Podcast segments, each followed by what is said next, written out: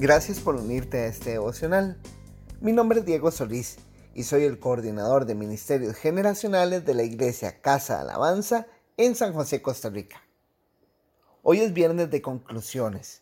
Hemos estado hablando de las misiones y cómo podemos sumarnos a ellas, orando, aportando y yendo. Con muchísimo amor. Hoy quiero señalar puntos que debemos cambiar tanto individual como a nivel de iglesia, para poder cumplir con la misión que Dios nos dio. Arranquemos este devocional.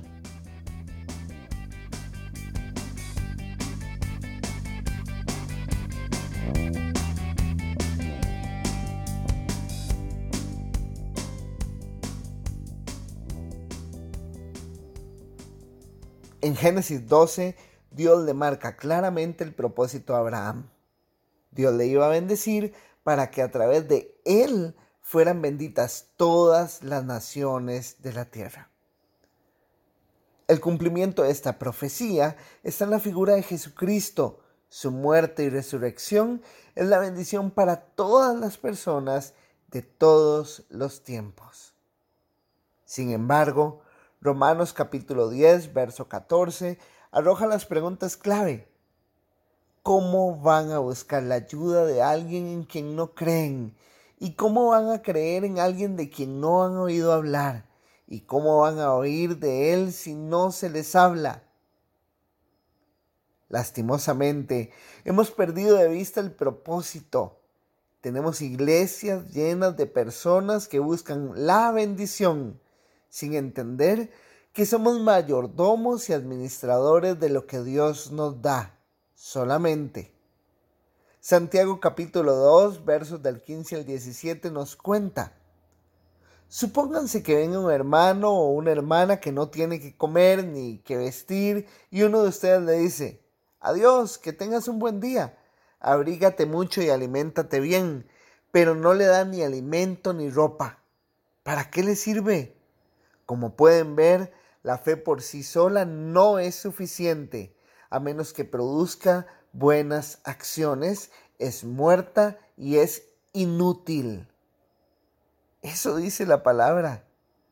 A nivel personal, estoy cansado de asistir a oraciones en que las personas reclamamos la bendición que el diablo nos robó solo porque no pudimos viajar pero no tenemos la revelación que Dios nos quiere ayudando a quienes no tienen, llevando el Evangelio a quien nunca lo han escuchado y viviendo la vida que el Señor diseñó para nosotros.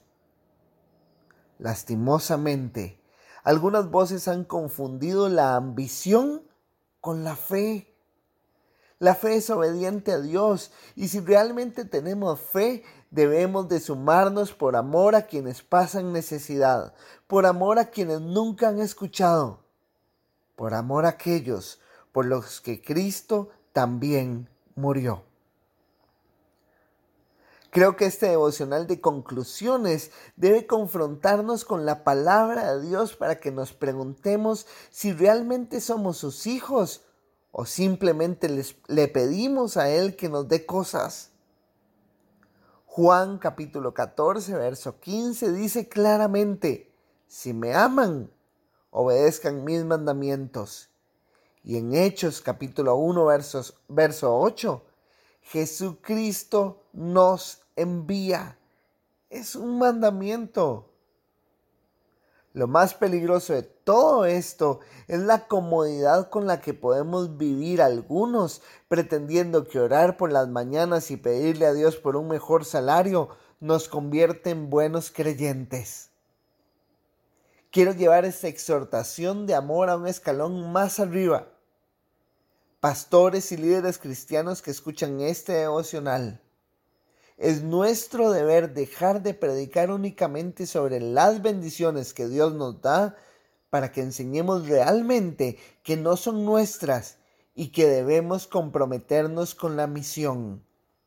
Cuando entendemos que el plan de Dios para nuestra vida es que nos sumemos al plan eterno que Él tiene para la redención del mundo, entonces vale la pena preguntar sobre los tres pilares que hemos hablado esta semana y que arranquemos un buen balance. ¿Es nuestra oración acorde al plan de Dios o buscamos únicamente nuestro bienestar personal? Oramos por otros, oramos por los necesitados, oramos por los misioneros.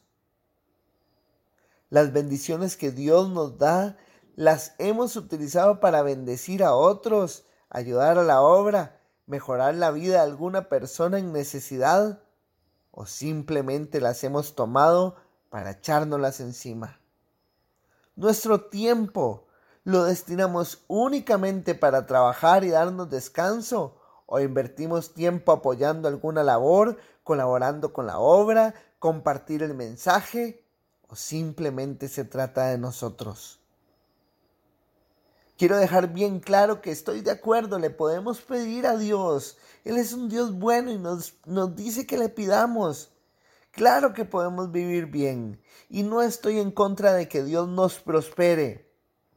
Lo que quiero rescatar es que la efectividad de la misión no puede verse afectada porque se nos olvidó que no somos parte del plan de Dios, somos el plan de Dios.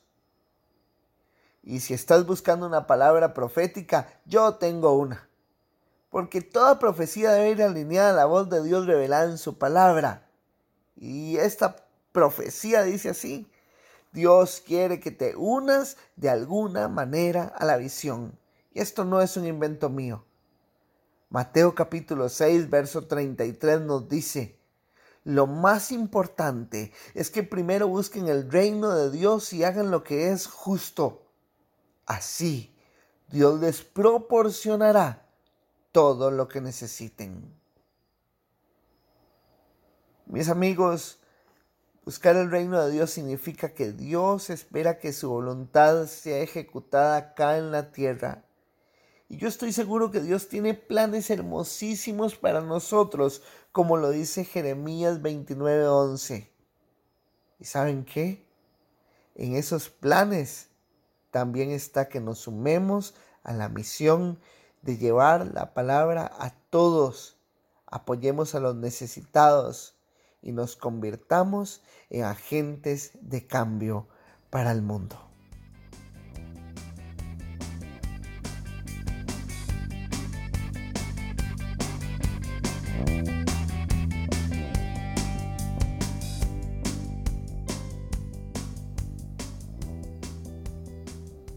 Mis queridos amigos, este devocional está llegando a mucha gente para la gloria de Dios. Y si lo escuchaste y estás adentro de la misión, llenate de gozo conmigo. Hay muchas almas que están recibiendo consuelo en Jesucristo gracias a lo que vos haces. Y si aún no te sumas y estás escuchando esto, entonces quiero con muchísimo amor motivarte a que lo hagas. Súmate. Dios cuenta contigo. Un abrazo amigos. Feliz viernes. Ánimo.